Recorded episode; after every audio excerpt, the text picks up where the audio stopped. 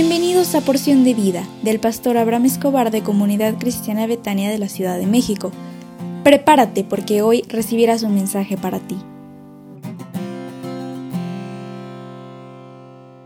Hola, ¿cómo estás? Hoy es viernes 15 de diciembre y hoy concluimos esta serie de audios que hemos hablado toda esta semana acerca de qué actitud debemos tener en esta Navidad.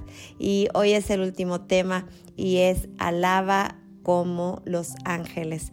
El mensaje de los ángeles a los pastores incluía una hermosa alabanza a Dios. Y Lucas 2 eh, estuvimos hablando ayer acerca de este capítulo, seguimos hablando de él, dice, pero el ángel les dijo a los pastores, no teman, porque aquí yo les doy nuevas de gran gozo, que será para todo el pueblo, que os ha nacido hoy en la ciudad de David un Salvador que es Cristo el Señor. Y esto les servirá de señal. Hallarán al niño envuelto en pañales, acostado en un pesebre, y repentinamente apareció con el ángel una multitud de las huestes celestiales que alababan a Dios y decían, Gloria a Dios en las alturas y en la tierra paz y buena voluntad para con los hombres. El ángel trajo buenas nuevas de gran gozo. ¿Y cuáles son esas buenas nuevas? Que la necesidad más importante de la humanidad fue provista por Dios. Él envió a un Salvador para que muriera por cada uno de nosotros.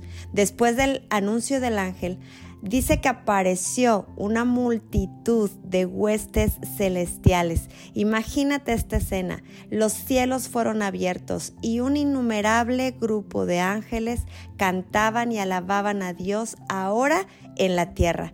Los ángeles en Navidad vieron la gloria del nacimiento de Cristo y se la revelaron a los pastores. Así que si los ángeles alaban, cuánto más nosotros debemos ser adoradores en esta tierra agradecidos por la salvación que nos fue dada. Esta multitud de huestes celestiales proclamaban paz. El mundo en ese entonces necesitaba paz y ahora más que nunca se requiere. Esta paz viene únicamente por Jesús. Mientras más sea predicada la buena nueva del Evangelio, más paz tendremos en el mundo. Uno de los títulos de Jesús es Príncipe de Paz. En Él somos reconciliados con Dios. Y la paz que fue pronunciada en esta tierra con el nacimiento de Jesús es Shalom, no como una ausencia de problemas, sino paz en medio de cualquier circunstancia, una paz que sobrepasa todo entendimiento.